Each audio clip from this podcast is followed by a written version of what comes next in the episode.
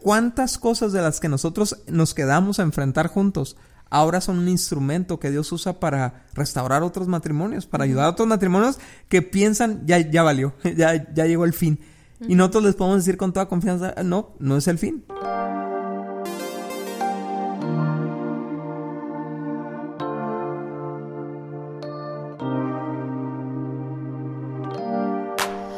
Amigos, nosotros somos Dani y Cintia Osuna. Y este es el podcast Indivisiones. Y la semana pasada estuvimos eh, hablando acerca del tema renuncia a renunciar. Y, se nos fue el tiempo súper rápido, Dani, porque estábamos hablando de esa condición en la que se manejan los matrimonios actualmente, ¿no? Y yo creo que tal vez eh, desde hace varios años, de tal vez unas dos décadas ya, ya los matrimonios empezaron con esta tendencia a, a renunciar a su matrimonio. Antes eh, lo que sucedía es que cuando los hijos ya eran adolescentes, los papás sentían como ya es suficiente, mejor hay que, hay que separarnos porque le hacemos más bien estando separados que juntos.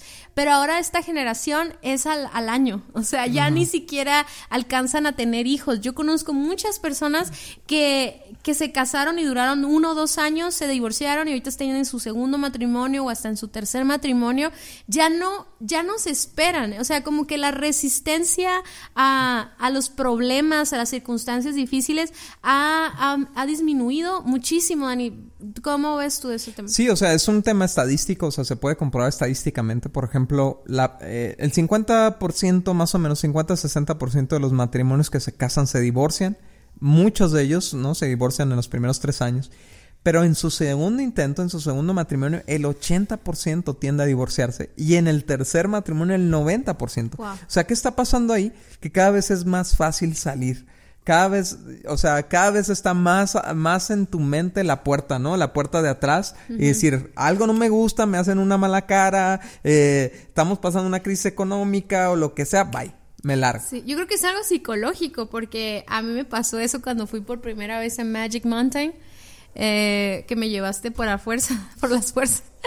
Y me subí al primer juego y yo me estaba volviendo loca. O sea, ni siquiera podías bajar el, el, esa la, barrera, la barrera de seguridad. Y casi, o sea, llorando, gritando, histérica, ¿no? Me subí al juego, yo sentía. Es más, yo todo el camino dije, no me voy a subir. Cuando lleguemos a, al. O sea, todo el camino fue pensar, no lo voy a hacer, no lo voy a hacer, no lo voy a hacer, no lo voy a hacer.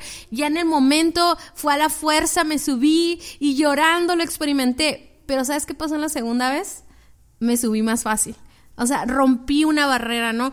Pero la tercera vez es más fácil hasta que llega un punto en el que ya no tienes ninguna clase de temor. O tal vez sí sientes un poquito de dolor en el estómago, pero sabes que lo vas a hacer porque ya lo has hecho, ¿no? Y en ese caso, pues suena un poco chistoso y, en muchos casos esa barrera psicológica, pues es buena romperla, pero en el caso del divorcio es algo bien duro porque ya no tienes la capacidad de, de pegarte a una persona tanto que te aferras y luchas y superas pruebas, ¿no? Así es, y de hecho de eso vamos a hablar el día de hoy, ¿no? Y es eh, eh, el punto número uno para permanecer es aprovechar las dificultades para desarrollar permanencia. O sea, eh, en otras palabras, permanecer es un músculo.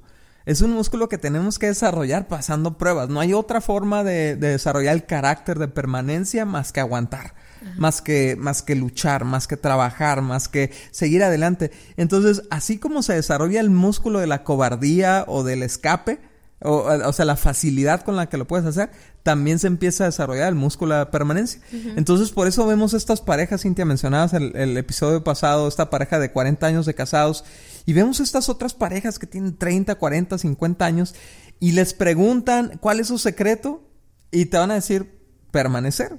¿No? ¿Te acuerdas cuando entrevistamos a Joey Ada Rosa, ¿no? Y decían, atravesar la prueba atravesarla, no, no rendirte, no renunciar. Eh, ninguno de esos matrimonios dijo el secreto fue siempre tener dinero en una cuenta de banco, o el secreto fue siempre decirle a mi esposa que sí cuando ella quería, o eh, no, no, no, el secreto es viene una prueba, la vamos a enfrentar juntos y la vamos a atravesar. Y es que es lógico, ¿cómo puedo decir que soy una persona que permanece si no he vivido dificultad. O sea, yo también puedo permanecer mientras haya comida, abundancia, eh, eh, un cuerpazo, este, o sea, todo el amor, rosas cada semana, dates todos los días, este, o sea, Claro, pues claro, ¿quién no va a querer estar ahí? Yo creo que se demuestra permanencia en las dificultades, ¿no? En cuando pasamos enfermedades, cuando pasamos crisis, cuando no nos entendemos, cuando no nos podemos comunicar, cuando pasamos una pandemia porque hay un coronavirus en el mundo, o sea, ahí es donde realmente podemos demostrar permanencia.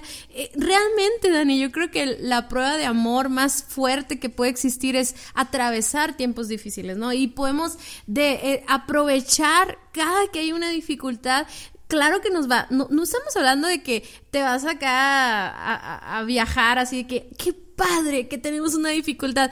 No, pues sí nos va a doler y sí va a ser difícil, pero con la mentalidad de esto nos va a hacer más fuertes, esto lo vamos a superar. Así es, y fíjate, lo dice en Santiago 1 del 2 al 4, Cintia, dice, amados hermanos, cuando tengan que enfrentar cualquier tipo de problemas, cualquier tipo de problemas, considérenlo como un tiempo para alegrarse mucho, porque ustedes saben que siempre que se pone a prueba la fe, ¿qué pasa sin tener los problemas? Se pone a prueba nuestra fe.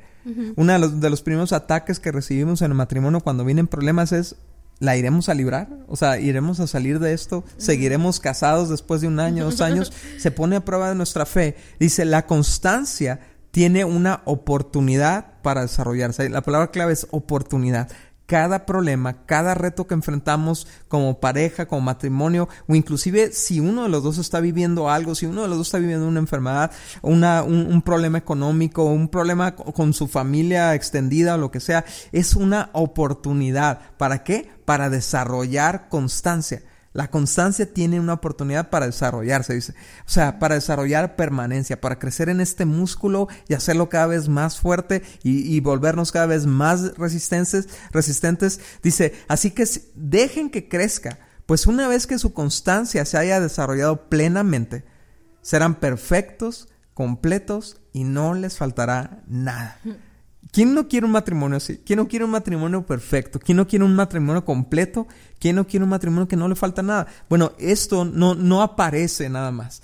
E, esta clase de matrimonio eh, pleno, esta clase de, matrimonio resistente, esta, esta, clase de matrimonio eh, armonioso no se genera espontáneamente porque te casaste se desarrolla en medio de las pruebas y en medio de las tribulaciones y en medio de los retos. Por eso dice, deja que crezca. Oye, amigo, amiga, si, si, tú te acabas de casar, tienes seis meses de casado, un año de casado, dos años, no, eh, es, tu matrimonio es un bebé. Ese es un bebito berrinchudo y, cualquier cosa va, va, va, a quererlos hacer tirar la toalla y, y patalear, renunciar. No te vayas antes de que crezca quédate a ver la obra terminada, quédate a ver el producto terminado, lucha por tu matrimonio hasta el fin, hasta que sea un matrimonio adulto, un matrimonio, maduro, ¿no? O sea... Y disfruta el, proceso. exactamente, ¿no? O sea, eh, eh, lo decía al principio, ¿no? Alégrate cuando tienes que enfrentar pruebas, porque ahí viene el tiempo de crecimiento. Ahí viene, Cintia, o sea, ¿cuántas cosas de las que nosotros nos quedamos a enfrentar juntos?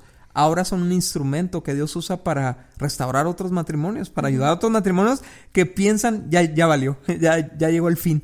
Y nosotros les podemos decir con toda confianza, no, no es el fin. Hay salida para eso. y el matrimonio terminado que anhelas eh, se encuentra al final de la permanencia. Así es, así es. Número dos, lo que hay que hacer es seguir haciendo lo que Dios te llamó a hacer, aunque no veas resultados inmediatos. Que ese es, digo, eso, es bronca también ahorita de, esta generación en la que vivimos. Es una generación muy poco resistente, muy fácilmente ofendible, muy, muy sensible a, las decepciones, muy ansiosa, eh, o sea, y, quizás yo soy de una generación transitoria, me tocó un poco de las dos generaciones, pero la generación detrás de mí... La combinación perfecta. Ah, pues, tal vez. Pero la, la generación detrás de mí experimentó unas tribulaciones horribles, o sea, eh, la, Segunda Guerra Mundial. Nada, te pases. Esa es la anterior anterior. Pero por ejemplo, o sea, las, las épocas, ¿no? Este, hace unos días estábamos platicando aquí sobre la mesa y, y una de mis hijas tuvo un colapso emocional así momentáneo porque decía, estoy harto de la harta de la pandemia, decía, ¿no? Como ya duró demasiado y le digo, "Ay, hija, o sea, ha habido generaciones que han enfrentado pestes de cinco años, han habido generaciones que han eh, enfrentado la, la, Segunda Guerra Mundial, fue un, un evento que duró cinco años de recibir bombazos todos los días, de, de no tener comida literalmente, de... Eh, me acuerdo una, eh, una película que me marcó mucho fue el... Eh, ah, bueno, ahorita se me va a venir el nombre, ¿no? Pero es una película sobre la Segunda Guerra Mundial y comían... Arroz era lo único que comían en los campos de concentración y separaban los gorgojos para comérselos aparte porque era la única proteína que, comían. O sea, y para ellos era un manjar comerse los gorgojos del arroz. Y ahora vemos una bolsa de arroz con gorgojos, ya tírala, ¿no? O sea, y así vemos el matrimonio. Aparecen gorgojos, aparecen problemas y tíralo, tíralo, guácala, no sirve. O sea, tenemos tan poca resistencia. Pero no solo eso, sino que queremos resultados inmediatos. Queremos, ok, ¿qué tengo que hacer? No está funcionando, ¿qué, tengo que hacer? Y, vas con un consejero pides consejo en Facebook y, alguien te dice qué hacer y, lo intentas una vez, no ves cambios y tiras la toalla, ¿no? Sí, y realmente ese esfuerzo que hacemos constante es el que va a traer el cambio, o sea, que hacemos constante y no permanecemos. Y, y en Gálatas 6.9 dice, así que no nos cansemos de hacer el bien. Yo creo que eso, eso lo hemos usado tanto para otros temas, o sea, no lo sabemos a veces porque sabemos lo que dice después de eso. Yo creo que tú te lo sabes, amigos, o sea, no nos cansemos de hacer el bien. ¿Por qué? Ahí te lo sabes, ¿no? Ya lo dijiste, ¿no? Porque a su debido tiempo cosecharemos numerosas bendiciones si no nos damos por vencidos. Esa es la parte importante. Pero lo aplicamos en la iglesia, lo, lo, aplicamos en liderazgo, lo, lo aplicamos en finanzas, o sea, en salud, en ejercicio, etcétera, etcétera. Pero este concepto es para nuestro matrimonio. O sea, me encanta porque si tú vas a nuestro Facebook o Instagram puedes encontrar ahí siete hábitos de un matrimonio que permanece o algo así dice, ¿no? Son cosas súper pareciera que te vamos a dar la, la, revelación así de la clave máxima para el matrimonio y son cosas súper sencillas que hacemos todos los días. O sea, son cosas, que son hábitos, son, son, son cosas buenas que, que tú haces para tu matrimonio y que muchas veces mientras lo estás haciendo no estás viendo el resultado, ¿no? Por ejemplo, el perdón. El perdón, tú perdonas y, quisiéramos que pasara algo mágico, ¿no? Así como de repente ya no sientes nada, de repente tu esposo cambió, de repente ya todo está en orden. Sin embargo, el perdón solamente es el inicio de un proceso de sanidad. Entonces, muchas veces nos desesperamos y decimos, ves, lo perdoné, pero todavía me hizo esto otra vez. Espírate, tranquilo, sigue haciéndolo, sigue perdonando, sigue amando, sigue hablándole correctamente, síguele trayendo rosas, síguele pidiendo perdón. O sea, me encanta en una, en una parte que le, en una película, ¿no? Que vi que le decía, ¿qué hago para que me perdone esta persona? Le decía, síguele pidiendo perdón. Cada, cada oportunidad que tengas, pídele perdón. Tarde o temprano te va a perdonar. Y, entonces esta persona hizo eso, ¿no? Le pedía perdón, le volteaba la cara. Le pedía perdón, le volteaba la cara. Y así hasta que llegó un punto en que la persona dijo, ok, te perdono, ¿no? Entonces, yo creo que el matrimonio pasa eso, Dani todos los días tú y yo hacemos cosas intencionales, hábitos que ya nos salen muy, muy fácil tal vez. Por ejemplo, el darnos un beso en la mañana o abrazarnos antes de dormir. O sea, son cosas que hacemos y hacemos y hacemos y hacemos. Pero en el ¿sabes qué hace esto, mi amor? Que en el momento de las dificultades hay un músculo que que se, que le es un poquito más fácil resistir porque se ha estado sembrando en él, se ha estado ejercitando, ¿no? Así es, y esto de hacer lo que nos toca a nosotros, o sea, dice, ah, no nos cansemos de hacer el bien, bueno, eh, en, en, medio de los problemas, en medio de las crisis, yo escucho, obviamente es un tiempo de desubicación, ¿no? Lo veíamos en el primer capítulo de la temporada, no, nos perdemos, no sabemos qué hacer regresa a lo básico, regresa a lo que Dios te pidió hacer a ti como esposo, regresa a lo que Dios te pidió hacer a ti como esposa, concéntrate en esto y hazlo, hazlo, hazlo, hazlo. O sea, es que mi esposa no quiere esto, es que mi esposo no quiere eso. Olvídate de lo que él no quiere o quiere hacer. Tú haz lo que Dios te llamó a hacer y no lo dejes de hacer hasta que veas el resultado, hasta que veas la cosecha. Y nunca, nunca, este, o sea, está usando un principio de, de, agricultura aquí, nunca vas a sembrar, no, nunca vas a cosechar al día siguiente de sembrar. Siempre es después de su debido tiempo. Hay que esperar a ver el resultado. Número tres, continúa amando por encima de las fallas. Algo que veíamos en el, pasaje de la semana pasada es que decía, el fiel amor del Señor nunca se acaba y su misericordia nunca termina, ¿no? ¿Cómo decía Cintia? Decía, sus misericordias jamás terminan. Entonces, continúa amando por encima de las fallas. Fíjate lo que dice 1 Pedro 4.8. Lo más importante de todo es que se sigan demostrando profundo amor unos por otros.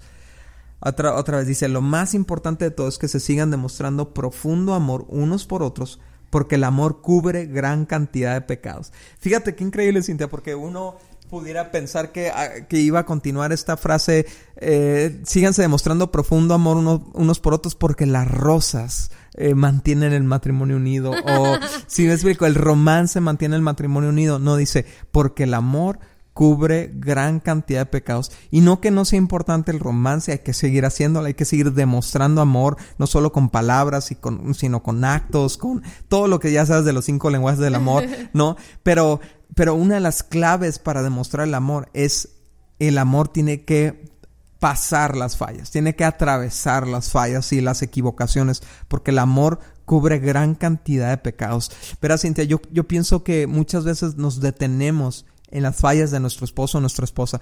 Nos atoramos, nos anclamos en ese momento, en ese lugar donde nos falló y nos lastimó y nos hirió y nos dijo y nos hizo y nos traicionó. Y ya no avanza nuestro, nuestro amor, ya no avanza más allá de ese punto. Y, y a lo mejor tú me estás escuchando y tienes atorado en tu corazón o atorado, sí, atorado en tu corazón un problema de hace dos años, una situación de hace cuatro años, un, una crisis de hace seis años, lo que te dijo, lo que, lo que se hizo cuando se fue, cuando te abandonó.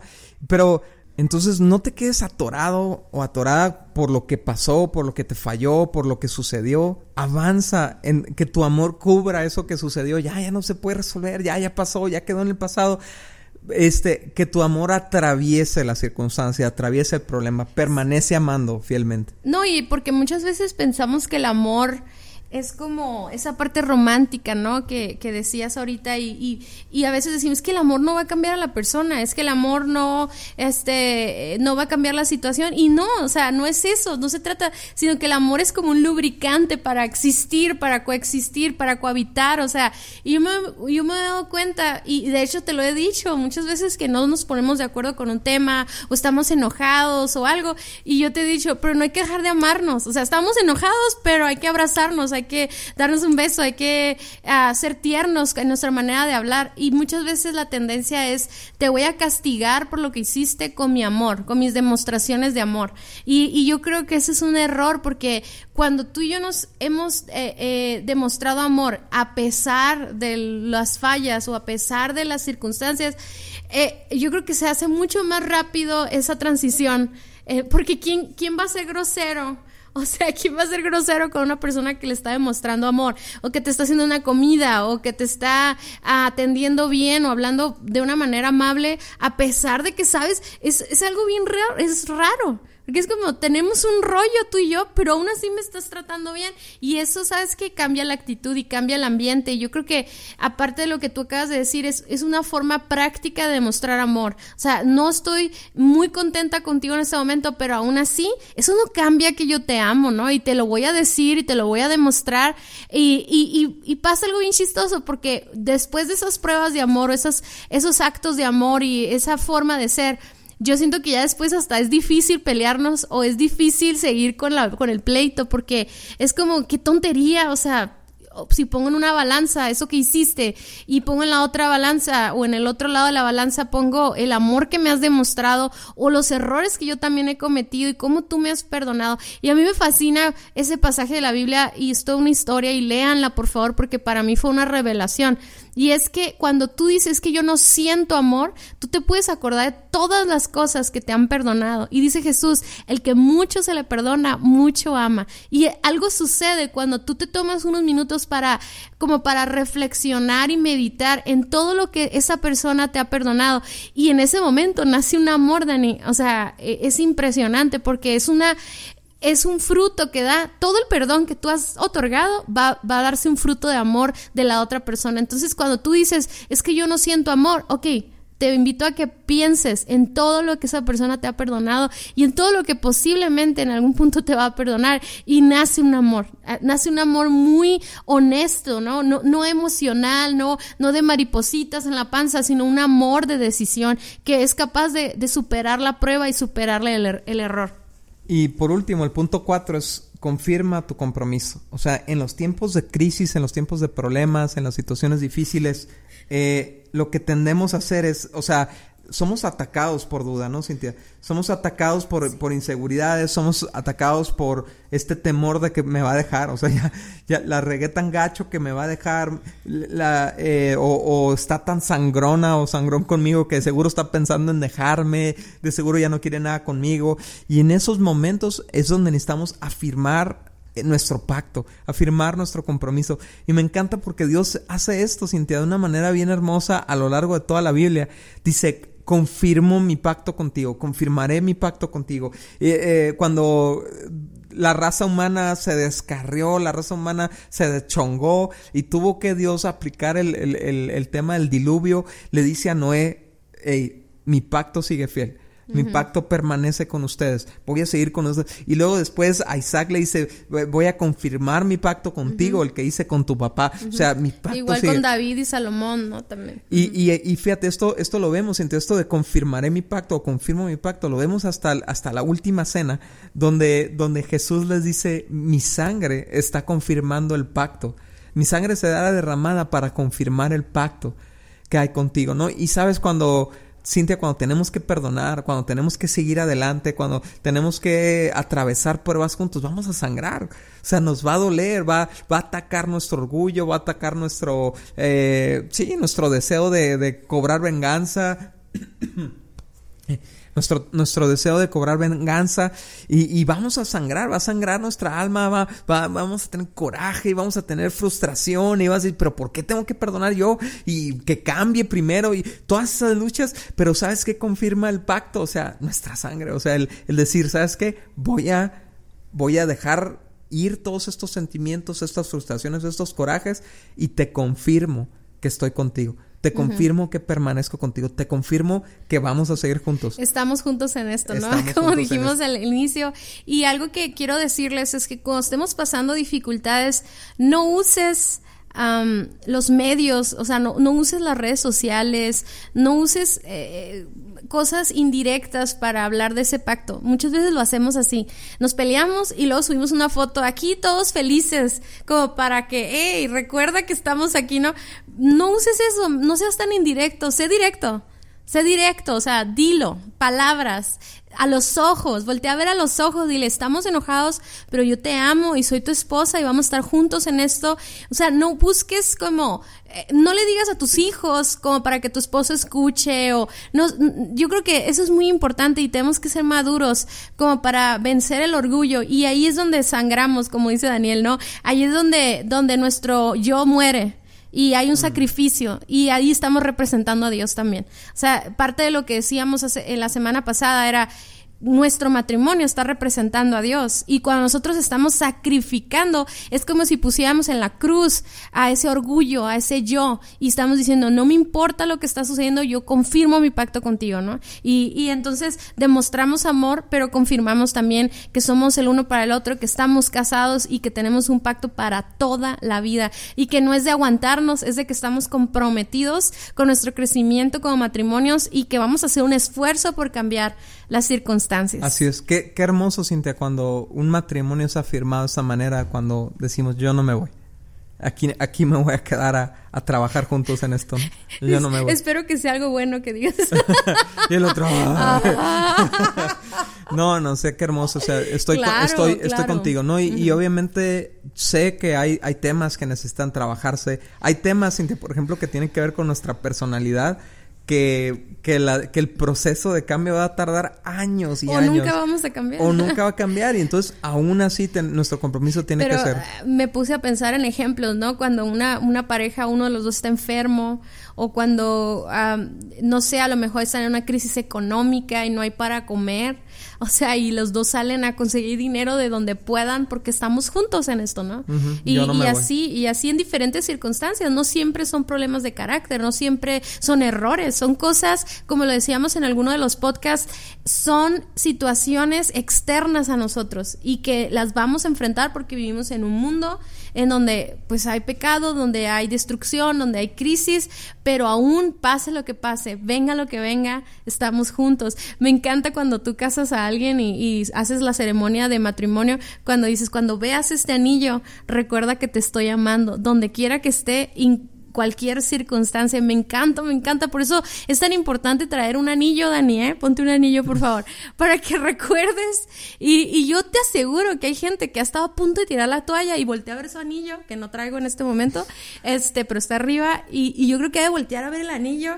Y, y, cuando voltees a ver a tu anillo, recuerda lo que hay detrás de ese anillo, qué representa. Y no es la boda, no es la fiesta, no es el momento, las fotos ese anillo está representando un pacto que hiciste delante de Dios y delante de todas las personas que estaban testigos el día de tu boda y qué hermoso recordarlo y que de ahí saquemos fuerza para seguir luchando. Así es que renuncia a renunciar. Y bueno, amigos, la idea de esta temporada y, este es, es, un reto para nosotros, pero es, es traer casos específicos de problemas específicos. Por ejemplo, queremos entrevistar a una pareja que haya superado un problema económico fuerte, queremos eh, entrevistar una pareja que haya tenido problemas en la intimidad y los haya superado, queremos entrevistar casos específicos que te ayuden a ti a identificarte y saber que hay esperanza, saber que los puedes superar. Así es que no te desconectes de este podcast, estate al pendiente, te puedes suscribir en el app. O sea, si escuchas un capítulo, eso no te va a traer un recordatorio en el app, pero si te suscribes, cada que salga un episodio nuevo, te va a estar recordando. También los invitamos a que vayan a nuestra página vivoalternativo.com donde pueden encontrar blogs, contenidos y también pueden ver nuestros libros y los pueden comprar ahí, adquirirlos también en, manera electrónica como PDF. Y bueno, ahí también si tienes amigos que quieres que escuchen estos podcasts, ahí tenemos en la página una, un segmento donde están todos nuestros podcasts, también los de noviazgo alternativo. Y bueno, muchísimas gracias por habernos escuchado. Compartan este contenido, por favor, porque ustedes son que hacen posible que cada semana cientos de matrimonios puedan eh, recibir un mensaje de esperanza. Así que sé uno con nosotros, únete a este movimiento de indivisibles, sigue nuestras redes sociales y nos escuchamos la próxima semana. Adiós. Adiós.